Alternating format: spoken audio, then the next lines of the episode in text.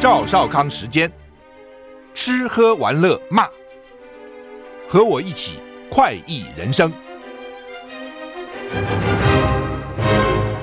我是赵少康，欢迎欢迎你来到赵少康时间的现场。台北股市现在跌六点八五点哈，台股昨天中局的时候是跌了六十一点九二点，跌零点三七个百分点。哎，最近股市不是很好，美国啊道琼跌一百零六点。跌零点三一个百分点哈，不过还好了，小跌。S n P 五百昨天晚上大跌哈，那后来慢慢慢慢回稳一些啊。S n P 五百呢跌零点二个百分点，纳斯达克跌零点二三个百分点，费城半导体跌零点九六个百分点。昨天晚上开盘没多久，我看都道琼跌两百多啊，纳斯达克跌一百多，我现在看起来没跌那么多。欧洲三大股市都跌，不过都是小跌啊。气象局。今天九月二十号表示，各地大多是多云到晴，环境比较稳定啊，就天气稳定了啊。这个礼拜都都算是稳定啊。高温普遍各地三十二到三十四度啊，尤其高雄近山区可能来到三十六度以上，所以气象局发布了黄色灯号，就你觉得很暖热了哈。中午紫外线偏强啊，早晚低温二十三到二十五度，稍微凉一点啊，但是白天还是热哈。吴德荣专栏说，礼拜五、礼拜六微弱锋面。掠过北部海面啊，没有冷空气。那到礼拜天到礼拜二，就礼拜天到下礼拜二，东部水汽增加，西半部多云时晴。各国模拟二十七到二十九，九月二十七到二十九呢，西北太平洋有多个热带扰动活动的迹象，所以到底会变成台风，现在不知道啊。中秋节天气到底怎样，也不知道啊，就是变数蛮多的了啊。台股现在跌十一点。纽西兰南岛，纽西兰分成南岛、北岛啊。当地时间早上九点十四分，遭到规模六点二强震袭击，震央在基督城啊 Christchurch 以西一百二十四公里的地方，震源深度十一公里，浅层浅层地震，目前还没有灾情传出。如果我们到纽西兰去观光，一定会到基督城啊，基督城一定是必去的一个点啊。拜登在联合国大会演说。呼吁美中负责管理竞争，要去风险，不是脱钩。同样，这话讲很多次啊，叫不是 decouple decoupling，而是 de-risk 啊，不是 decouple 是 de-risk。现在都喜欢用一个 de 啊，所以侯友宜到美国也是三 D 啊，中间就个 D escalating 啊。美国总统拜登今天在联合国大会演说，呼吁全球共同应对俄乌战争、气候变迁等挑战。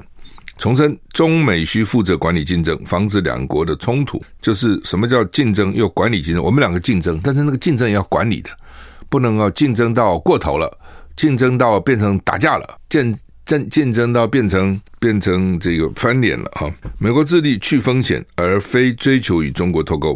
拜登没有向上届联大总辩论提到台海局势，嗯、呃，他在当时佩洛西。访问台湾以后呢，中国发动环台军演，罕见在联合国大会强调美国致力维护台海和平，持续奉行一中政策，反对两岸任意方面片面改变现状。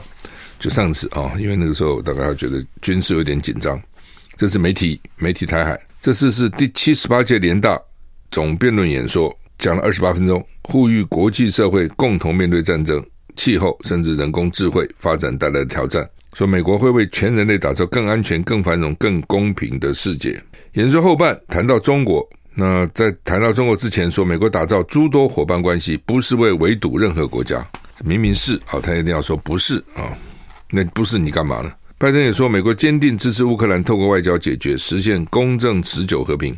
拜登说，美国跟全球盟友伙伴将持续与乌克兰英勇的人民站在一起后。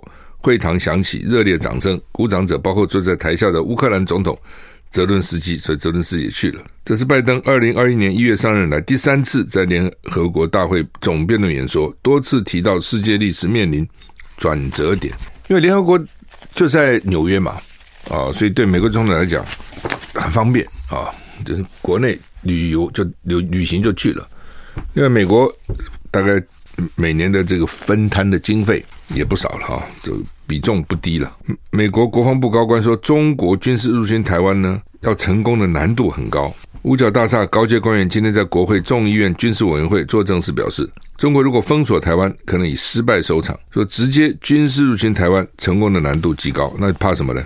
共军近年来加强在台周边的活动。主管印太事务的国防助助理国防部长 Rainer 作证时表示，封锁将给台湾盟友时间为台湾调动资源。他指出，封锁将对经济造成极其严重的冲击，这将强化国际对抗北京的决心。五角大厦联合参谋部负责战略计划跟政策。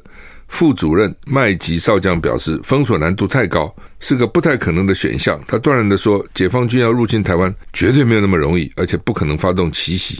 他们必须在东海岸集结数万，可能是数十万的部队，那将是明显的讯号。就是你在集结部队的时候，我们的咱压力被冲上了，我们就知道你要做什么了，所以不可能啊、呃，也不可能奇袭，一定要准备啊。你奇袭怎么怎么怎么奇袭的？怎么登陆呢？啊，哎，现在就各种不同的讲讲法了啊。怎么打？一种就是讲的围嘛，啊，一种是围你；一种就是说经济制裁啊，我不围，但是我经济就开始 X 法先断了，这个断了，那个断了，经济制裁你。但那个时间要蛮久的哦。老共有没有这么大的耐心等那么久？那另外一种就是速战速决，首战即终战，一开始就。集结大量的飞弹了，等等，把你的这个重要的军事基地啊，什么电电塔啦，所有什么中油的什么主主油槽等等，天然气槽，一直都给你一家伙通通给你炸光啊！但是你这样炸光以后呢，你还是要登陆才能够占领啊！啊，那你炸完以后，接着呢？接着是谈判吗？还是作战呢？那美国一定不会叫你停手嘛？美国一定叫你打下去嘛？美国有一派一直希望，就是所谓乌克兰模式了。把台湾变成战场，然后把老公拉进来，让老公倒退三十年。啊，到现在为止还是有一派是这样坚定的主张的。所以到到时到时候美国会采什么策略，我们不知道了哈。不过当然，因为台湾主要跟大陆有一个海了，所以要登陆也不是那么容易哦。那炸呢？如果不登陆光炸，那那这算什么呢？任何地方都要占领才算呢，没有光靠炸的。哦，只是那个时候台湾的经济啊，股市大概就不是什么什么一万六千六百点了。可能就变成一千六百点了，或或一百六十点了，哦，就可能变成这样。泽伦斯基在联合国演说，轰俄罗斯邪恶不可信任，因为他们把粮食短缺武器化，不给他吃饭啊。泽伦斯基今天在联合国大会发表演说，指责莫斯科透过攻击港口来赢得领土的让步，将全球粮食短缺这个武器化。泽伦斯基说：“邪恶不可信任，敦促世界团结，结束俄罗斯对乌克兰的侵略。”乌克兰总统泽伦斯基在纽约联合国大会发表演讲，他警告全国领导人：俄罗斯的战争不仅与乌克兰有关，入侵的目标不只是乌克兰。美国美国 CNN 报道，泽伦斯基举例，俄罗斯封锁黑海港口，让乌克兰难以运送粮食，引发人民对粮食价格上涨，导致全球饥荒的担忧。这不是打乌克兰了。那全球现在都都很很多地方都吃不到粮食了。泽连斯基说，很明显，俄罗斯试图将全球市场上的粮食短缺武器化，以换取部分被占领土地的承认。所以，俄罗斯正把粮食价格作为武器，影响范围从北洲、从从非洲、从非洲、大西洋沿岸到东南亚。另外，俄罗斯阻试图阻止向依赖他们的欧洲国家供应天然气跟石油。武器将能源也武器化，食物武器化，粮食武器化，能源武器化。他说：“看看俄罗斯对我们的扎波罗热电厂做了什么。”他批评俄罗斯把发电厂变成真正的脏、肮脏的脏蛋。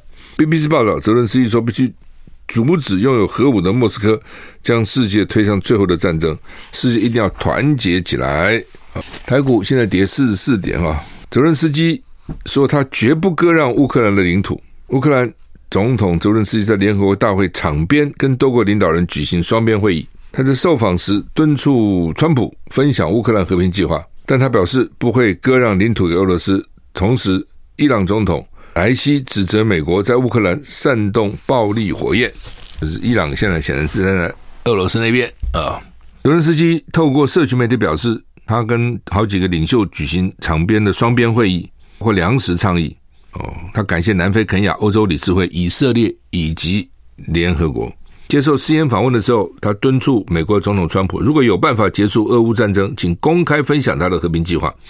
因为川普说，我当选总统，立刻就战争就停了。而且呢，如果我当选总统，根本不会发生战争。那泽连斯基说，请你告诉我，你怎怎么样停？就你吹牛吹半天。那川普会不会讲呢？当然不会。我的秘密我怎么会告诉你呢？不能会不会告诉你的啊。好，那么我们休息了再回来。台股现在跌四十六点啊。刚讲泽伦斯基现在到美国参加联合国大会，那当然会接受很多媒体访问哈。他是接受实验访问的时候说，如果呢，川普有办法结束俄乌战争，请他公平公开分享他的和平计划，公开的分享。泽伦斯基警告，任何要基辅放弃领土的和平计划都不可接受。据报道，美国众议院共和党一个派系公开反对向乌克兰提供任何额外的军事援助。目前不清楚麦卡锡是不是愿意签署更多资金。泽伦斯基说，计划本周稍晚到华府跟麦卡锡会面。泽伦斯基蛮积极的，谁反对我就跟他见面啊。另一方面呢，因为他现在有道德的制高点。另一方面，伊朗总统莱西在联合国大会发表演讲时，指责美国在乌克兰煽动暴力火焰。莱西说，美国在乌克兰煽动暴力的任何形式，都是为了削减欧洲国家。而不幸的是，这是一个长期计划。他表示，伊朗支持任何目的在停止战争中的敌对行为的倡议，就是你只要目的是要停止战争，我就支持你。意思是这样子啊。那关你这个这个行为会不会过激啊？等等。俄乌战争怎么会波及非洲的苏丹呢？说乌克兰特种部队可能涉入。乌克兰军方消息告诉 CNN，乌克兰特种部队可能攻击了瓦格纳支持的苏丹部队。CNN 引述乌克兰军方消息说，乌克兰特种部队很可能是一系列无人机攻击，针对非洲苏丹首府附近瓦格纳支持民兵组织地面进行的幕后黑手。这表示俄罗斯入侵乌克兰影响已经不止在前线了哦，不只是在前线打仗啊，这个后方或者其他国家也都有战，都有都有冲突了哈。C N 访问一个乌克兰军方消息人士，然后这次行动是非苏丹军队的行动，涉及对准军事组织快速支援部队的一系列打击。这个组织正在接受俄罗斯佣兵集团瓦格纳的援助，以对抗苏丹军队。并且争夺国家控制权。C N 说，乌克兰对苏丹的秘密攻击，代表基辅对莫斯科战战区的戏剧性跟挑战性扩张。除了乌克兰无人机对俄罗斯领土深处发动一系列攻击之外，乌克兰正进行的反攻集中在乌克兰被占领的东部跟南部地区。一名苏丹军方高层表示，他不了解乌克兰在苏丹的行动，也不相信这是真的。多名美国官员对攻击跟地面的行动可能由乌军进行的说法。表示惊讶哦，就是对苏丹攻击，我跑去攻击他干嘛？好，台股现在跌三十一点哈。秦刚不是 大陆的外交部长，秦刚不见了嘛？啊，国防部长现在也不见了。哈，大陆最真绝哈，这怎么回事啊？中国大陆国防部长李尚福八月九号以来就没有公开露面啊，快一个月了哦，各方猜测他可能涉及贪腐，已遭解职。彭博新闻分析，李尚福被解职，反而有利于美国跟中国重要军事会谈。中国国家主席习近平跟美国拜登下一次见面机会在十一月，在旧金山举行的亚太经合会的高峰会，就 APEC 高峰会哈。另外，大陆前外长秦刚究竟为什么被解职？美国《华尔街日报》指出，秦刚是因为在担任驻美大使期间有婚外情而遭到调查。《华尔街日报》引述消息来源指出，秦刚被解职的理由是生活不检点。消息人士说，此此说法在中国内部来说。就是指有不正当性关系。中国高层官员表示，秦刚在担任驻美大使期间发展婚外情，并生下一名子女，生下一个孩子哈。先前在网络流传的消息，与秦刚发展婚外情的女主角为凤凰卫视前主播付晓田。未婚的付晓田还曾在社群网站上传呃一张今年他才出生的幼儿的照片。报告还说，秦刚正配合后续调查，调查方向也将聚焦在秦刚的婚外情是不是涉及中国的国家安全啊？就你有婚外情就罢了，如果涉及到国家安全哦，就是说，假如对方是一个什么间谍哦，或是呢，你把很多国家的机密告诉你的这个男女朋友，这就就比较严重啊。英国外交官。获得中国送送他的茶器，意外摔坏了，摔破了，结果里面有间谍装置，这蛮可怕的。我送你一个东西啊、你摆在家里的那个 living room，就家里的那个起居间，然后呢，我的一举一动都被你侦测到了。英国爆发共谍疑云，《太阳报》The Sun 引援引知情人士说法，中方在馈赠给英国驻中外交人员的茶具中暗藏窃听器。那怎么知道呢？因为茶具不小心被打破了。才被发现，可谓茶壶里的共谍风暴。我送你一个，可以，反正送一个壶，我送个什么装饰品啊？摔破了哦，摔破了，可能是瓷吧，瓷啊，陶啊，摔破了。《台湾报》道，一名前英国驻中大使馆员在反英之前离任返英之前，或中方赠送道别礼茶具一组。这官员很喜欢这具茶具，这组茶具回到英国以后，每天在家享用中式料理，就会拿出这组茶具使用。就是只要在家里吃中餐，就会拿茶具使用，还蛮搭配的。某一天在清洗过程中，这组来自中国的茶具不慎被摔破在地上。前驻中官员开始捡拾碎片，突然发现茶具内藏有录音设备。英媒指这几乎是零零七式的间谍手法。不过，他们说这个窃听器没有取得任何敏感或私人的资讯啊，他有，他也不见得告诉你啊。英国上周也发起一起发生一起中国间谍案啊。我们休息一下再回来。I like 103, I like radio。我是赵小康，欢迎回到赵少康时间的现场哈。英国啊，抓到了，也不是抓到了，他就是看到外交官被送一个茶具，结果里面有窃听器啊。英国上礼拜也发生另外一起中国间谍事件，一个国会研究员被控为北京从事间谍活动，草草被捕。中国外交部说，英国的指控纯属无中生有，他哪是间谍？我不是啊，乱讲一通啊！利比亚的大洪水六百年才一次，前一阵不是死一堆人吗？最新科学研究，这个月在北非、利比亚跟地中海其他地区造成灾难性洪水跟致命性的降雨啊，说主要呢，这种情况会因为人为的气候。危机更严重。实验报道，一个由科学家组成的团队“世界天气归因倡议”分析发现，全国暖呃全球暖化的影响，使得利比亚发生致命降雨的可能性增加了五十倍，情况恶化了五十趴。科学家还发现，土土耳其、希腊、保加利亚遭遭受到暴雨极端暴雨的可能性增加了十倍。一系列其他因素加剧了暴雨造成的破坏，包括基础设施不足啊，已经容易发生洪水地区的建筑。CNN 报道，这个月初以来，极端降雨席卷了地中海地区的大多数地区，最灾难性的持续发生在利比亚，估计目前有四千人死亡，一万多人失踪。就失踪这么久了，还失踪？哎，我这，连我都很想知道夏威夷到现在还多少人失踪。科学家研究发现，在当今气候变暖情况下，利比亚经历这样严重的事件相当不寻常，预计大概每六百年发生一次。多种原因让他们相信，气候变迁确实让这些事件。更可能发生，哎，到处都是天灾人祸啊！台股现在跌二十点啊！今天《中午时报》、《联合报》头版头登的是陈其重请辞获准，他这个真是很奇怪啊！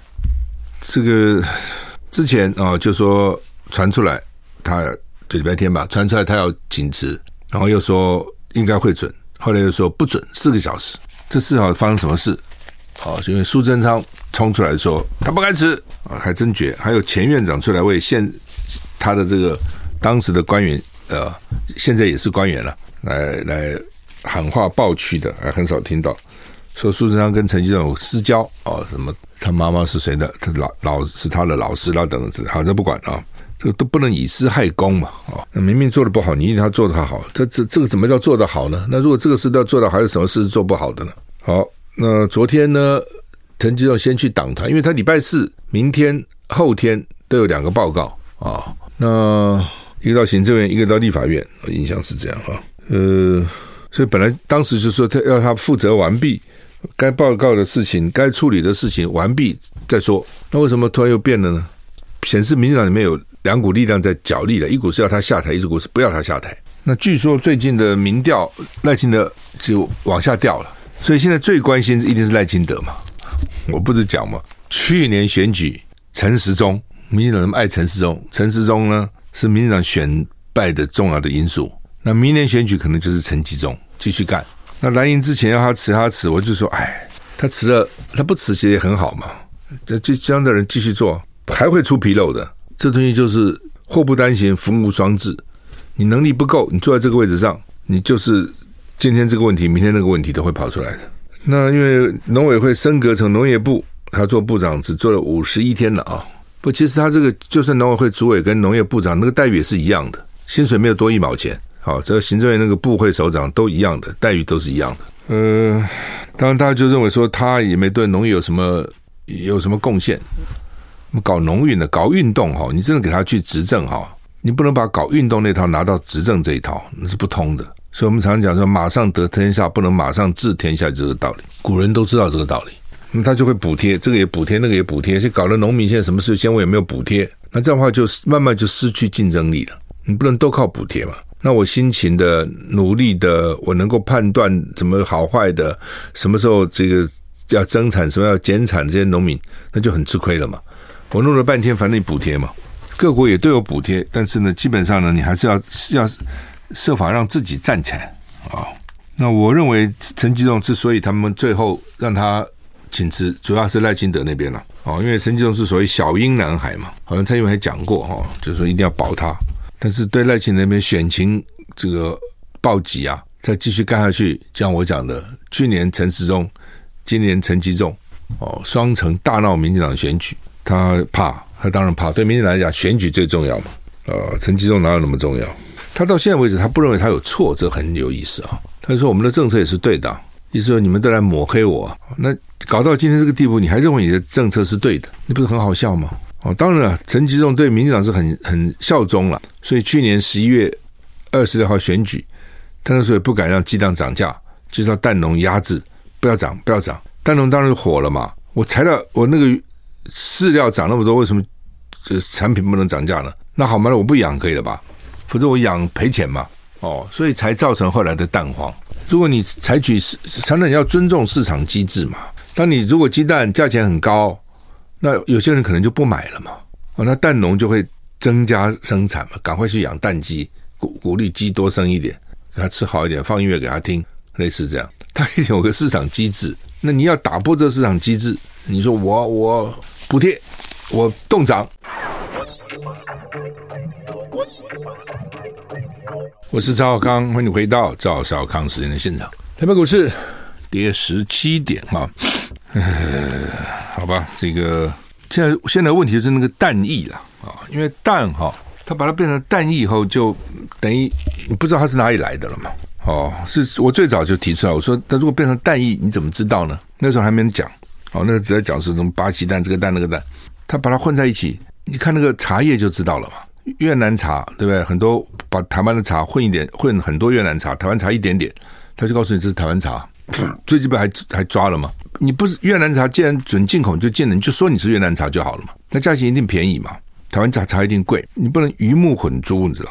就我刚讲的，如果当时蛋开始不够了，你就涨价，就让它涨啊。蛋涨了以后，蛋农就立刻就养鸡啦，叫鸡赶快下蛋啦。然后市场可能买蛋就会少一点人呐。我可以现在不吃蛋嘛？我吃别的嘛？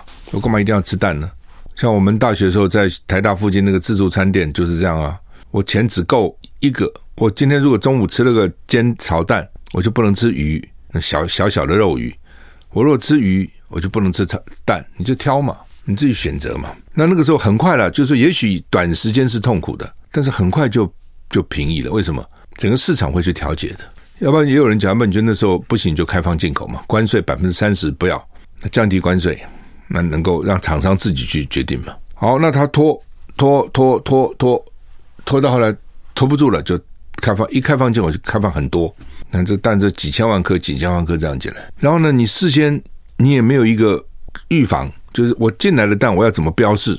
我到底要怎么标示？可以放多久？你不能相信厂商讲的，厂商讲的一定正确吗？你必须要去了解实际状况，然后再根据这么长的运输到台湾以后再洗、再装盒的一大堆，一下冷链，一下常温，那到底能放多久这个蛋？你过程应该这样，你都有一个一套东西出来。你现在他说通通没有，理由是因为以前很少进口蛋，那就怪了。那为什么以前很少进口蛋？为什么现在突然就大量进口蛋呢？就以前呢，一定有以前的方法嘛。他这个方法让你不会不需要动用到进口蛋嘛。就这么简单嘛？那你笨嘛？你你烂嘛？你无能嘛？你一切都是选举考量嘛？就怕选举的时候蛋涨价影响你的选票嘛？你就自私嘛？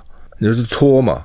拖到后来没办法，然后就一发不可收拾，其实就这个样子。然后呢，你也没有一个 SOP，也没有一个办法，蛋农也不知道怎么办，就自己瞎蒙哦，就比照国内的蛋，其实就是这样子。什么水洗以后一个月有效等等，这完全情况不同。所以你就知道这个这个无能的政府造成多多少的民怨，你知道？另外，台电也是一样啊，说累计亏损差不多将近将近四千亿，到今年底就累计亏损四千亿了。嗯，有八百八十个用户高压电用用户原来是给他冻涨的，现在要给他补涨百分之十五，就我讲的，他也受不了。他明年还要再编列一千亿的增资，今年也增资台电一千五百亿，特别预算给他五百亿，就两千亿。明年再要加一千亿，要三千亿，怕他破产了。他还是个公司啊，怕他到时候呢，这个资不抵债啊。我的债比我的资本多，不等于是破产了吗？是 negative 就负了嘛？一个堂堂台电怎么会搞成这样子呢？这也是民进党啊，他不敢涨电价。你放心好了，明年选举之前他也不太敢涨，他现在只敢涨他原来冻涨的这八百八十家高压电用户，他比如说现在今年他们收入比去年好，所以呢不动涨了，要涨了啊，就这个意思啊。那到时候都是补贴嘛，政府编预算呢，哦，就变成这样，就跟那个蛋一样的啊，但是最后也是政府编预算呢，哦，他就说无能只有这一招嘛，他只有这一招，他有什么招呢？唉。现在不少学生也把那个蛋液都吃到肚里去了，还有刚好现在中秋节到了，刷那个蛋黄酥啦，很多糕饼它要刷一层蛋液，你知道，增加那个亮度漂亮哦，是刷成有刷成蛋液的呢。那怎么办哦？所以现在都去抢那个有壳蛋，因为有壳蛋至少不是混着嘛。但是有壳蛋哦，是不是每一颗都打不是巴西哦？我都有点怀疑。哦，那有壳蛋哪来哪里来这有壳蛋？是不是那个标志到底是不是正确？侯友谊这次在华盛顿表现还看起来可以啊、就是因为原来大家预期也不高了啊、你有对侯友谊到美国预期很高吗？原来也没有太高预期。那这个刚好预期高就麻烦了，因为大家不觉得有什么好的预期，哎，他表现还可以。而且还不错了哦，也见了几个议员哦，那个罗森伯格也跟他吃了三次饭哦，然后呢，智库也也去接受访问哦，等等等等的，所以觉得他还可以哦，态度还蛮从容的了哈，好像他们说比在国内从容哦，等等哈，那准备大概因为国民党在国防啊、外交啊这方面的人才是比较多的，两岸呐啊，人才是很多了。所以那些智库，你这些东西让你去谈，变成一个谈资去谈，你只要好好用功，把我给你东西好好看好，去谈没有什么问题的。基本态度也很简单嘛，你站好你的态度哦。因为美国一直怀疑你亲北京、反美，你只要证明我不是这样子。但是呢，和平还是我们最重要的选项嘛。哦，我们希望和平嘛，我们希望台海无战事，对你美国也好，不会把你们给拖下来嘛。这是双赢嘛。我们休息一下再回来。我是赵少康，欢迎回到赵少康时间的现场。台北股市现在上涨六点哈，涨涨跌跌，涨涨跌跌哈。那么登革热哈，到现在为止啊，搞死十一个人了哈。这这一般是不会死了，不过还是有人死哈。累计今年死了十一个人哈。那现在已经台光台南就大概就八千了哦，然后呢就将近八千了，主要都在台南了。下礼拜三可能突破万例哦，然后死十一个人了，就说。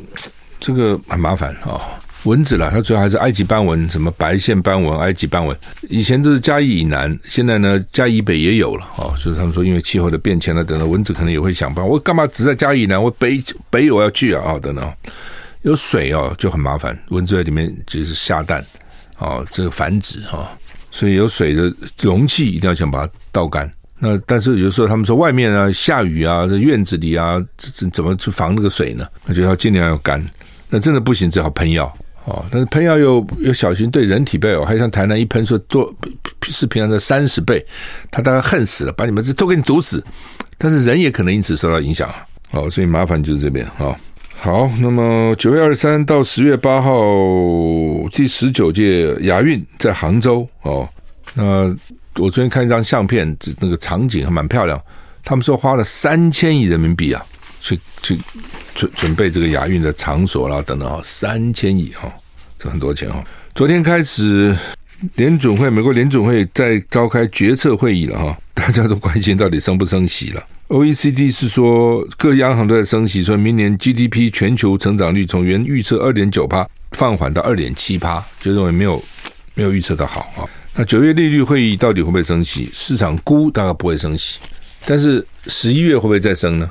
大家认为十一月会升的可能性又多了，就比原来的预估的多了哦。原来认为说大概十一月不会，但是现在看起来不一定哦。十一月有可能要升了哈。联合报今天另外一个新闻也让大家哦，这这是大家一直知道了，但是也一直关切的，就是失智失智走失失智哈，失智的人哦，他开始是忘东忘西，但一般人也会忘东忘西的。你说你不会忘东忘西，我不会忘东忘西嘛，也会了哈。但是呢，那 个不太一样啊。不要忘东西，早上他明明吃饭了，他说他没吃，而且我还看到一些狮子，他跑到外面去乱讲，说他儿子女儿虐待他，我饿都不给我吃东西。外人说这儿子女儿真坏，怎么这样虐待老人呢？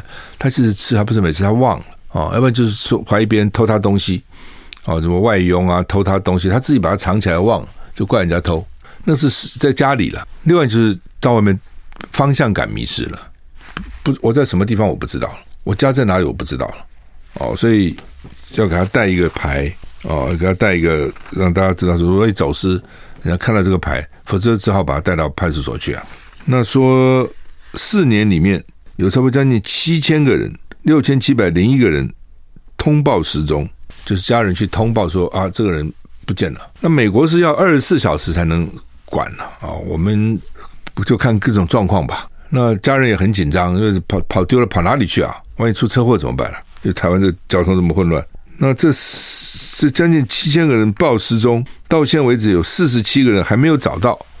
就后来有些可能就找到了，家人找到了，警察找到了，自己找到回家路了。这里面到现为止，就是这四年来有四十七个人到现在没找到。那到底在哪里？到底跑哪里去了？哦，所以这个失智真的是现在大家寿命越来越长嘛，哦，但如果活着失智，那很痛苦的。他不痛苦了，家人很痛苦，他可能是不知道了，所以也所以既然不知道了，也没有什么好痛苦了嘛。但是家人就怎么办呢？哦，真的很麻烦啊。华为到底怎样？最近手机不是还蛮热门的吗？那他的老板叫任正非。他说：“美国的制裁是个动力，那当然了，就是说基本上到底是动力还是压力都有了。人也是一样了啊，有的时候你遇到了挫折，有有的人就被打压下去了，有的人就越挫越愤啊。那越挫他这个越有力量啊，就看你什么样的人。那我也认为说了哈，就美国现在高科技各种打压大陆哈，短期它一定会受到影响的了，但是长期哈，它总会有一些突破了。”好，有些东西就自己不行，我就自己做嘛，那只好这样嘛。实际上，台湾也是啊。台湾早先的时候，比如说盗版很严重哦，你比如说那些歌曲啊，什么都给你盗。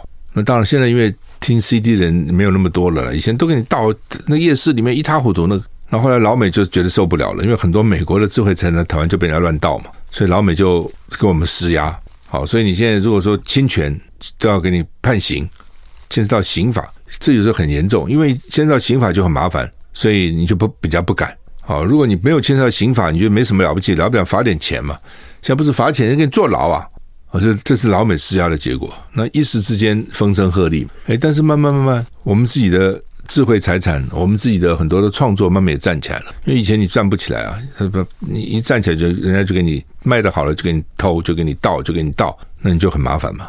嗯，这这就是说，有很多时候你要外面的压力才是压力，你自己没有办法的。当外面的压力来的时候，那政府啊，尤其美国政府就听啊，就制裁，然后有些国内的产业才能够成长，其实就是这样子。台积电，美国在争取先进封装，你看那个州长都来了哦，说希望到 Arizona 啊。台积电，我现在是一个头两个大，他去还是不去啊？哦，不去好像得罪老美，投资洗一半了。去进度很缓慢呐、哦，等等各种问题都发生啊。好，我们时间到了，谢谢你的收听，再见。